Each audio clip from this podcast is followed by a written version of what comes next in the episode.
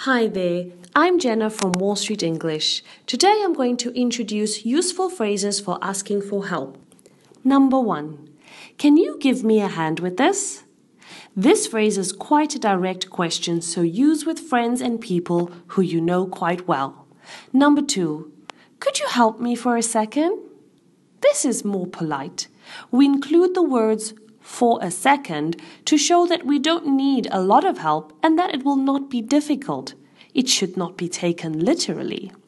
Number three, can I ask a favor? Would be a general way of introducing a request for help. Number four, I wonder if you could help me with this.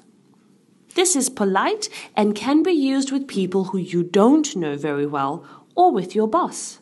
Number five, could do with some help, please. This phrase is quite direct, and the focus is that you really need help. It's quite strong. Number six, I can't manage. Can you help? This shows you have a big problem. You are desperate for help and you often hear this phrase when somebody has too much work to do. Number seven, give me a hand with this, will you? And lend me a hand with this, will you? Both these phrases are similar and are direct requests for help.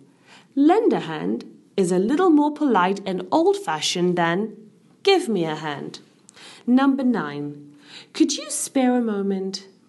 We use this phrase to show that we respect that the other person is really quite busy and to say that they will only need to help you for a short time.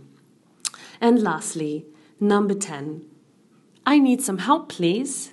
This is a direct question, and the asker does not expect the listener to say no.